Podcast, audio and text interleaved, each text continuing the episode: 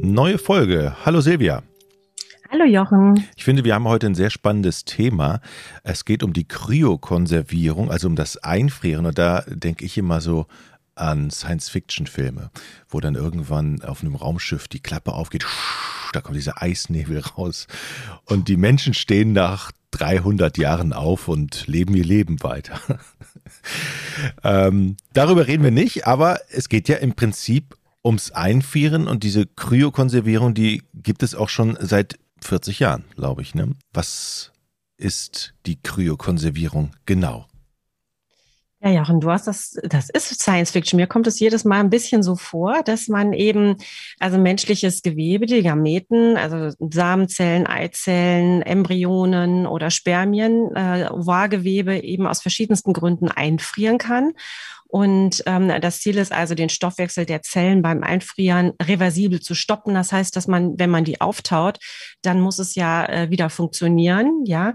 Und dass man eben die Struktur und der, die genetische Integrität der Zellen äh, erhält und eben eine gute Überlebens Zahl dann erreicht mit dem Auftauen. Also jeder kann sich sein Steak vorstellen, das monatelang oder Jahre vielleicht hinten vergessen worden ist. Und wenn man es auftaut, dann ist es eigentlich nicht mehr genießbar. Und das, das, das darf natürlich nicht passieren mit dem menschlichen Gewebe, weil daraus soll sich ja schließlich noch ein Mensch entwickeln. Mhm. Ähm, das gibt es seit äh, 40 Jahren und ist ja äh, ganz wichtig äh, für euch. Wie setzt ihr das ein und äh, was kann man damit alles machen? Ja, also ähm, es wird eingesetzt zum Beispiel ähm, nach einer oder im Rahmen einer künstlichen Befruchtung, wenn man eben überzählige Eizellen gewinnt, ähm, mehr also da ist, als man jetzt ähm, für den Transfer braucht, dann kann man diese überschüssigen in Anführungszeichen Eizellen oder Embryonen eben einfrieren und daraus dann einen nächsten Versuch generieren, ohne dass die Frau wieder stimuliert werden muss, zum Beispiel. Und ähm, dann ist ein ganz großes Feld ähm, der Fertilitätserhalt im Rahmen von Krebserkrankungen oder chronischen Erkrankungen. Wir hatten ja zum Beispiel äh, das Beispiel die Endometriose schon gehabt. Ähm, es gibt noch ganz andere äh, Immunerkrankungen, die eben ähm, die Fertilität bei Mann und Frau beeinflussen. Und dann kannst du eben Ovargewebe, Eizellen oder ähm, Spermien einfrieren und so für einen späteren Zeitpunkt, wenn vielleicht aus eigener Kraft keine Fortpflanzung mehr möglich ist, eben äh, deine Gameten auftauen. Ne? Es wird empfohlen, dass Männer, die eine Sterilisation vorhaben, ist es vielleicht überdenken, dass sie einmal die Spermien einfrieren und wir hatten ja schon erzählt in unserem Podcast Social Freezing, ne, dass das äh, auch die Methode ist, um eben den Zeitpunkt der Familiengründung auf später zu vertagen.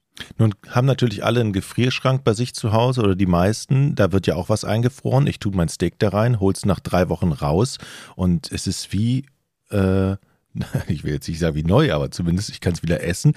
Aber die, die, Temperaturen sind ja total unterschiedlich. Ne? Also äh, bei einer Gefriertruhe sind es, glaube ich, minus 10 Grad oder 15 Grad. Über was für Temperaturen äh, reden wir bei der Kryokonservierung eigentlich? Also die Kryokonservierung bedeutet eigentlich die Einlagerung im flüssigen Stickstoff bei minus 196 Grad. Mhm. Und äh, das stoppt dann die physikalischen und chemischen Veränderungen in der Zelle, ohne die zu schädigen. Und ich habe das mal mitgebracht aus Spaß. Hier, mein Sohn hat Harry Potter gefeiert und das haben wir dann schön in die ähm, äh, bunten Getränke oben drauf gekippt und dann raucht das so richtig. Das kann man sich vorstellen. Das ist also wie Trockeneis. Ja, das sieht ganz, äh, macht eine ganz schöne Szenerie.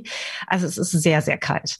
Braucht man da spezielle Anlagen logischerweise dann? Also habt ihr die dann auch in der, äh, in der Praxis oder, oder muss man die irgendwo abgeben? Gibt es dann so Gefrierschränke irgendwo? Nee, die haben wir in der Praxis stehen und ähm, das Equipment, also die Biologen, die das ja äh, machen mit dem Einfrieren, die haben dann all, alle möglichen Features im Labor, sage ich mal, äh, um das eben vorzubereiten. Und äh, die meisten Praxen verfügen über Kryotanks, Behälter, in denen eben dieser Flüssigstickstoff äh, gelagert wird und dann eben in Straws nennt man das, in so ganz kleinen Halmen ist dann das, äh, sind dann die Spermien oder eben die Eizellen gelagert. Nun hat sich ähm, da ähm, einiges getan und es gibt jetzt die sogenannte Vitrifikation. Was ist denn der Unterschied zur, zum, zum alten Einfrieren? Hm. Es gibt jahrelang gab es ähm, ähm, ein altes, langsames Einfrieren, sage ich mal.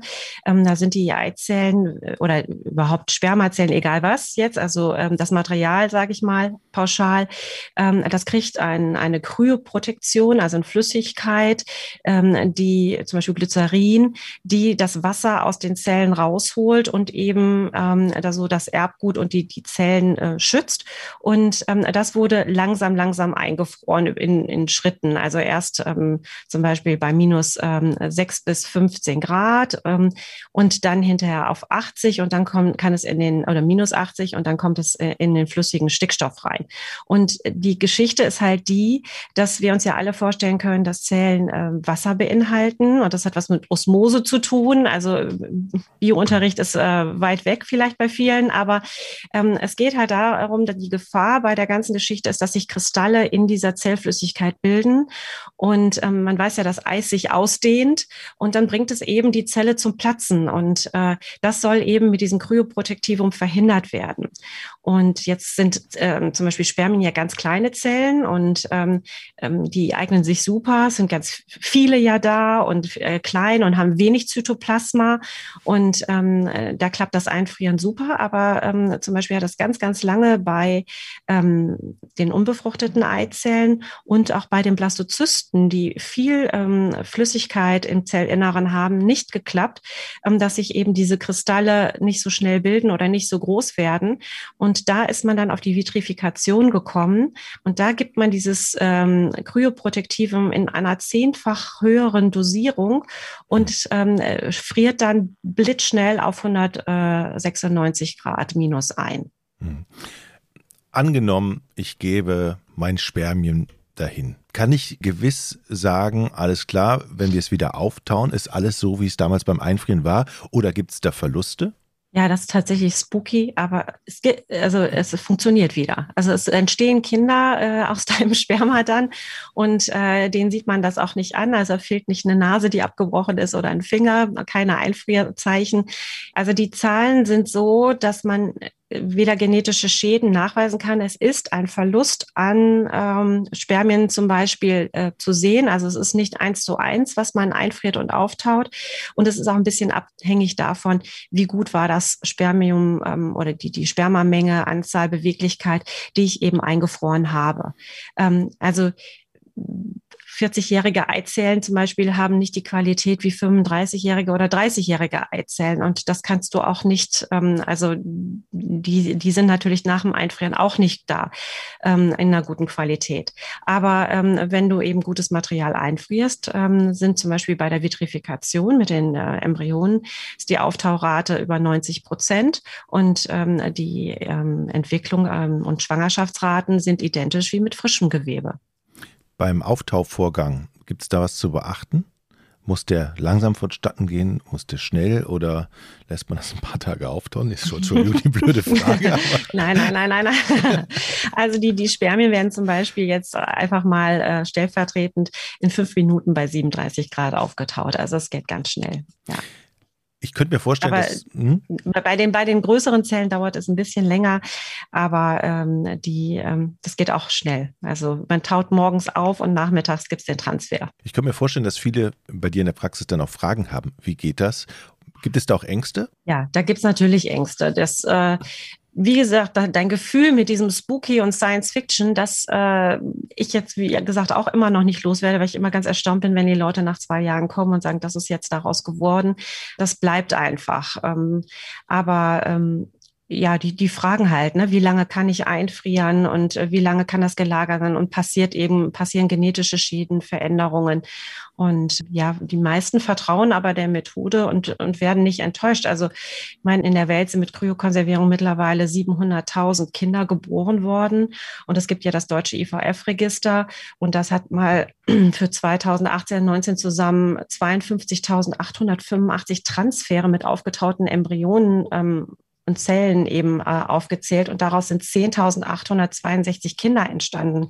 Also das sind ja dann auch Riesenzahlen, die man den Patienten zeigen kann und sagen kann, gucken Sie mal, na, also jedes fünfte Mal klappt es und äh, das sind genauso gute Zahlen wie auch beim normalen Transfer. Nun taue ich etwas auf und friere ein Teil wieder ein. Ist das möglicherweise? Also ist das, äh, ist das machbar oder geht das überhaupt? Also, dass ich sage, okay, ein Teil des Spermas taue ich, wenn ich jetzt beim Sperma bleibe, taue ich auf und dann geht 50 Prozent wieder zurück.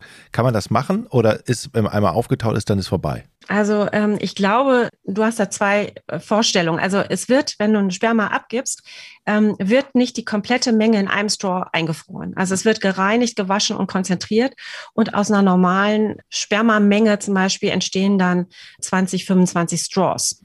Und du taust dann für eine Insemination braucht man so ungefähr vier Straws, die man dann wieder auftaut. Der Rest bleibt eingefroren. Also du nimmst die portionsweise raus. Auch die Eizellen oder Embryonen, die sind dann einzeln eingefroren. Also wenn ich jetzt mehrere Eizellen 20 Eizellen zum Beispiel eingefroren habe, dann sind die im Zweierpack meistens, äh, so dass man sich dann die entsprechende Menge nur auftaut und der Rest bleibt unberührt. Ist das eigentlich grundsätzlich eine Möglichkeit für die Menschen, wo sie sagen, okay, ich überlege mir jetzt schon mal was einzufrieren. Im Falle eines Falles habe ich es später. Also gibt es immer mehr den Wunsch, ich bleibe jetzt mal beim Spermium, dass die Männer kommen, frieren Sie mir mal was ein. Wenn mit mir was ist oder was passiert, ich krank werde, dann weiß ich, da gehe ich hin, dann taue ich es auf, dann habe ich es hab wieder.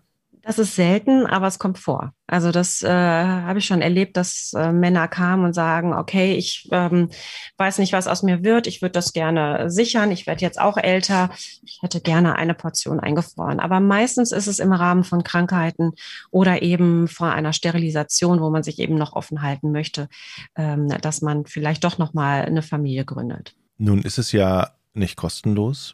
Ich könnte mir vorstellen, das ist ja ein Platz, den man braucht, ein, ein, ein, ein Liegeplatz, nenne ich es jetzt mal. Also es kostet also das Einfrieren und das Auftauen und das Lagern, da entstehen ja Kosten für mich, oder? Genau. Und äh, also im Rahmen zum Beispiel der künstlichen Befruchtung zahlen die gesetzlichen Krankenkassen gar nichts davon, die privaten schon, aber die ähm, ziehen einem dann meist einen kompletten Stimulationsversuch ab äh, und werten das dann als Versuch. Man muss so rechnen, dass die Klinik pro Jahr Kosten von 350, ungefähr 400 Euro berechnet. Das Einfrieren ist ja aufwendig, auch mit diesem Kryoprotektivum, das wird immer teurer also und aufwendiger. Es kostet ungefähr 500 Euro einzufrieren und dann das Auftauen nochmal so 500 Euro. Also man ist so ungefähr mit 1000 Euro für den Vorgang dabei, mit Transfer und dann eben noch die Lagerungsgebühr pro Jahr. Und ähm, der Vorteil ist aber, das ist natürlich, wenn du jetzt das Beispiel künstliche Befruchtung nimmst, dass du äh, ein neuer Versuch ist viel teurer und viel belastender äh, für die Frauen. Ähm, du hast kaum Medikamentenkosten. Bei Krebserkrankungen übernehmen das jetzt die Kassenleist also Kassen, Krankenkassen. Da hat es ähm, ein Gerichtsurteil gegeben ähm, und ähm, das wird zunehmend auch gemacht und umgesetzt. Social Freezing ist komplett Eigenleistung und eben äh, die Spermasicherung von der Sterilisation ist auch Luxus, das musst du auch selber bezahlen. Vielleicht sagen wir noch was zum Kryotransfer, ne? wie sowas abläuft vielleicht. Also wenn du deine Zellen wieder zurückholst. Ne? Also das kannst du nach, also man kann ja auch zum Beispiel beim frischen Transfer schwanger werden mhm. und dann hast du die ja, was machst du dann? Hast du eingefroren und dann kannst du jahrelang ähm, dir überlegen, ob du die jetzt zurücknimmst oder nicht. Also ich glaube, wir hatten mal einen Transfer nach neun Jahren Lagerung und daraus ist tatsächlich ein Kind geworden. Und der Kryotransfer, der passiert eigentlich im ganz normalen natürlichen Zyklus, ohne Medikamente oft. Und ähm, da wird dann nur der optimale Zeitpunkt für den Transfer geplant. Und dann taut man eben den Embryo oder die Eizellen auf und gibt die dann mit dem kleinen Katheter wieder zurück in die Gebärmutter. Und dann entsteht da hoffentlich ein neues Leben. Nach neun Jahren. Oder Nach zehn. neun Jahren. Aber Unglaublich, oder? Gibt es eigentlich einen Zeitraum, wo man sagt, okay, äh, man kann nur so lange Kryo konservieren oder ist man da im Moment nach oben völlig offen? Da ist man nach oben völlig offen. Das weiß man ähm, zum Beispiel aus der ähm, Fertilitätsprotektion bei den ähm, Krebserkrankungen. Wenn du als junger Mensch, also Jugendlicher vielleicht eine Krebserkrankung hast, eine Leukämie, dann frierst du ja mit 15, 18, 19, 21 Gewebe ein, wie auch immer und äh, hast dann ja erst 15, 20 Jahre später äh, vielleicht einen Kinderwunsch und, und einen Partner. Und da kommen jetzt die ersten Zahlen raus und tatsächlich klappt das. Silvia, vielen Dank und einen schönen Tag dir. Danke, Jochen. Auch einen schönen Tag. Tschüss. Bis dann.